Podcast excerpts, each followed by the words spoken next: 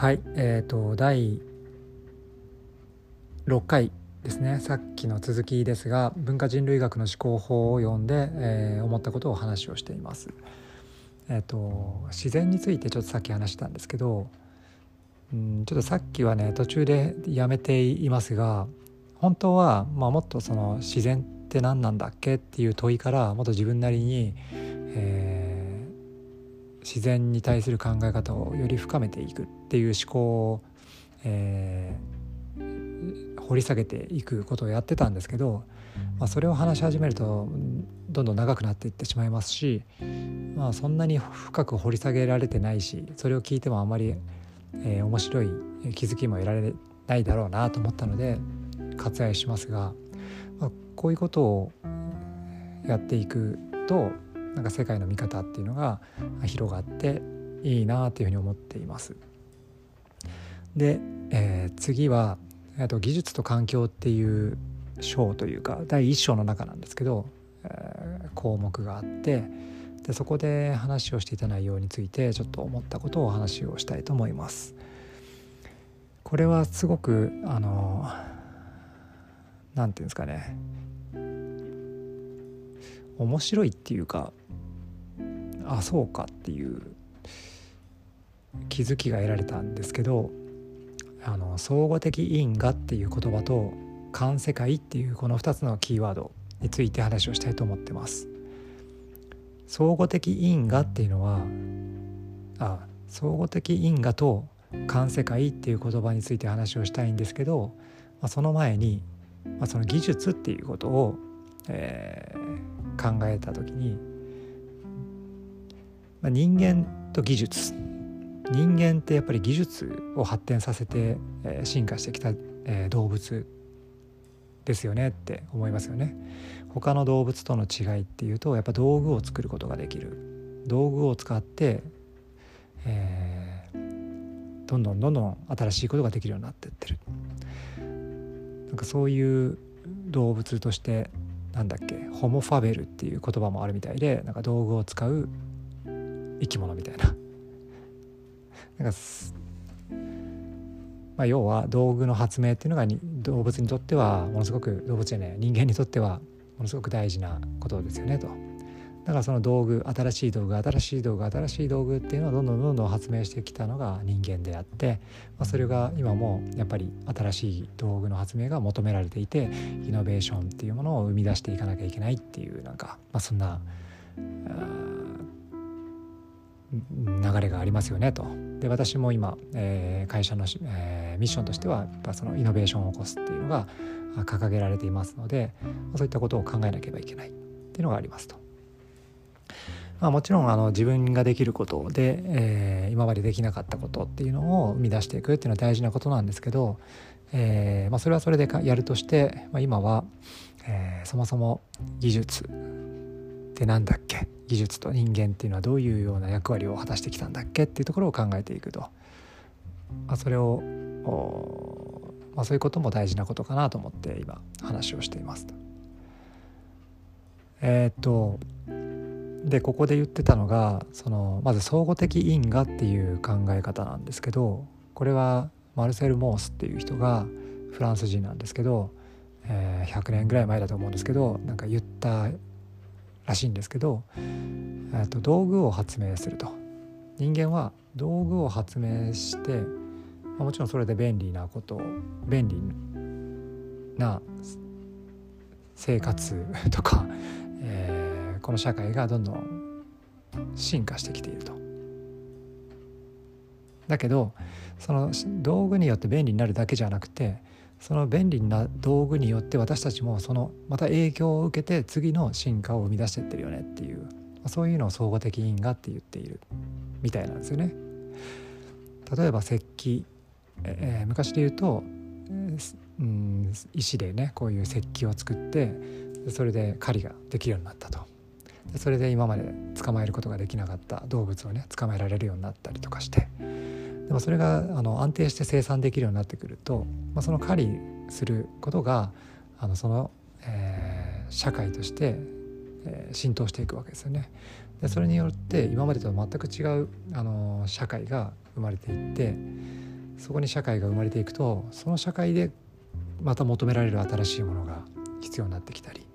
その社会があることでできることが増えていったりとか。でまた新しい発明が生まれていく。だそういった総合的因果っていうのを繰り返してきていると、まあ、最近で言うと、えー、パソコンとかねコンピューターとかが発明されたけどもでさらにそれがポータブル機器、えー、持ち運びできるようになってくると、まあ、どこにいても誰とでもこうつながることができたりとかする、まあ、その指きたすな社会、まあ、指きたすっていうのはそのどこでも誰とでもつながれるっていう言葉で昔よく言われてた言葉ですけどそういうことが実現したら一気にまたその私たちの生活がガラッと変わってしまった、まあ、そういう変化があるとまた次の新しい技術が求められたり技術が生まれたりとかしていく、まあ、そういう因果関係がありますよねっていう話なんですよね。だから人間って最初は簡単な道具の発明から始まってで原始的な社会を作り始めてそれからどんどんどんどんその相互的因果を繰り返していって人間という人間が全く違う動物に変わっていったっていうなんかそんな感じがしますよね。実際そのいまだに近代化できていないというか近代化していない原住原住民？先住先住民？とかそういった人たちもいますけど私たちはそういった人たちをこうテレビとかで見て同じ人間とはあまり思ってない思えないところが正直あったりとかすると思うんですよね。まだ原始的な生活していると。違う種族というか。なんかやっぱりその文明っていうものが、えー、私たちをどんどんどんどん違う生き物に変えてっているっていう感覚もなくはないというのをちょっと感じますよね。でもう一つその「環世界」っていうキーワードがあって環世界っていうのはこの世界の見方だ環っていうのは環境の環なんですけど環境っていうよりは自分の周りのっていう意味ですかねだから自分の周りの世界っていうものがありますよね。で人間はこの世界を全然知覚できてないっていうか、まあ、例えば、ね、光目はあるけど紫外線は見ることできないし例えばマダニって、まあ、この本に書いてあった例としてはマダニっていうダニがありますけどダニはあの目も見えなければ音も聞こえない。けれども光を感じる感覚器があってそれで何かよじ登ったりとかしたり。で、えー、人間には感じられないのは酪酸っていう酸の、まあ、動物から出る匂いを感じと感じてで動物がいるってなったらそこに飛んでいくっていうような、まあ、人間では知覚できないようなものを知覚して、えー、生活している、まあ、一方で人間が知覚できているものを知覚できていなかったりしてまあ、それぞれいろんな生物が自分たちの環世界を持って、えー、環世界を持ってっていうか自分たちが知覚しているその世界っていうのはその動物に対動物の環世界っていうものがあると。で人間は昔の環世界昔の人間の環世界とそこから道具を発明するたびにその道具によってできることが増えていって社会が変わっていってその自分たちの環世界もどんどん変わっていくと。でそれを繰り返していくことによって今のこの私たちの生きている社会自分のこの身の回りの環世界っていうものはどんどん進化しているし進化はしているんだけど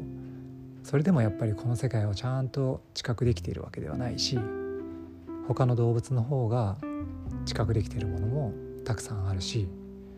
まあ、そういう概念があるということですね。まあ、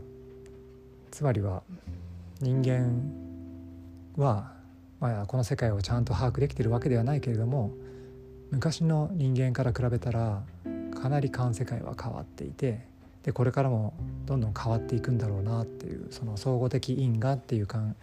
えー、因果関係を繰り返して今例えばスマホが普及してどこでもすぐに瞬時にいろんなものを変えたりでサプライチェーンもどんどん進化してその日中に何か欲しいものが届いたりとか、まあ、そんなことができるようになってきたりでそうしていくとまた新しいサービスがどんどんどんどん増えていってそのサービスのなんか考えるサービス合戦がねあの生まれてきてるなって思いますしなんか GAFA のその無料でねいろんなサービスを提供できるっていうその仕組みができてからですね無料で使えるならこんなこともできるよねっていうような社会がまた生まれてでそれによって私たちもすごく楽しく便利なあのコンテンツを、えー、楽しむことができたりとかしているわけですけどだけどでもそういう環世界っていうのはだからそのものすごい高度な技術のあの進化の積み重ねによって、まあ、成り立っているすごく不安定な状態であるっていうこともやっぱ認識しなければいけないことかなっていうふうに思うんですよね。なんかこうスマホがなくなったらどうなるんだろう。いやもうそれはすごく困るっていうふうに思う人もいればいや別にスマホなくても大丈夫だよって思える人もいるし 強がる人もいるしいろんな人がいるとは思うんですけどでも特にデジタルのねこういう社会っていうのは本当にまあ極端な話で言うと電気とかねそういったものがなくなってくると一気に全てなくなってしまう、うん、バーチャルな空間というかサイバーな、えー、ものっていうのはそういう危うさ危うさを持ってますよねっていうのはなんか僕はちょっと意識していきたいなと思ってるんですけどさらには最近メタバースとか仮想空間の中での社会っていうのが、まあ、ただの匿名のあのインスタントな関係だけじゃなくて本当にそこにリアルな仮想空間っていうものがなんか生まれようとしている中でそれもまた新しい環世界っていうものが生まれていってその新しく生まれた環世界の中で自分たちがどんなものをまたそこから生み出していくのかなっていうことも考えていったりとかするとちょっとなんか怖くなったりもしたり。でさらに最近の話だ最近の話ですとやっぱこの地球の環境の問題地球の資源の問題、まあ、そういったものがどんどんどんどん今まで見なくてよかったことっていうか見ないようにしてたことっていうのがどんどん明らかにされていって、まあ、どこまで本当かわからないけれどもこんな問題があるらしいよっていうところがみんな感じるようになってきたりとかでまだ見て見るふりしていたりとかなんかそういう時代の流れがあるかなとは思うんですけど、まあ、それがいつあそれが、まあ、そういったことを考えていくと、まあ、どこまでそのうんこの便利な社会っていうのを追い求めていっていいんだろうかっていうのを考えさせられるところになってきたりしますよねと。まだメタバースもそうですけどどんどんどんどんこの五感のね、えー、まああの便利になってきて遠くの人とでも遠くっていうか地球の裏側の人でも普通にリアルタイムに会話が簡単に無料でできるような感じになってきたりとかしてますけどこれからじゃあどういう発展があるかって言ったらあたかもそこにいるかのような感覚の伝達みたいなものがよく言われてたりしますけど。でもそれが本当に必要なのかというかそうなった時に何ができるのかなとか。まあそれを求めてる人っていうのは一体どういう人なのかなとか。少なくとも僕はあんまり求めてなかったりとかするんですけど。多分逆にその五感とか感覚がこう伝達できるようになるとそこで生まれる虚しいなんか虚しさとかもあるんじゃないかなっていうふうにも思いますし技術との向き合い方っていうのは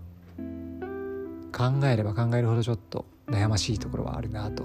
いうふうに思うんですが、まあ、一方でそういう新しい技術を作っていかなければいけないこう企業に勤めている人間としてはまあ、そうも言ってられないところもあって、まあ、そこのジレンマというかうん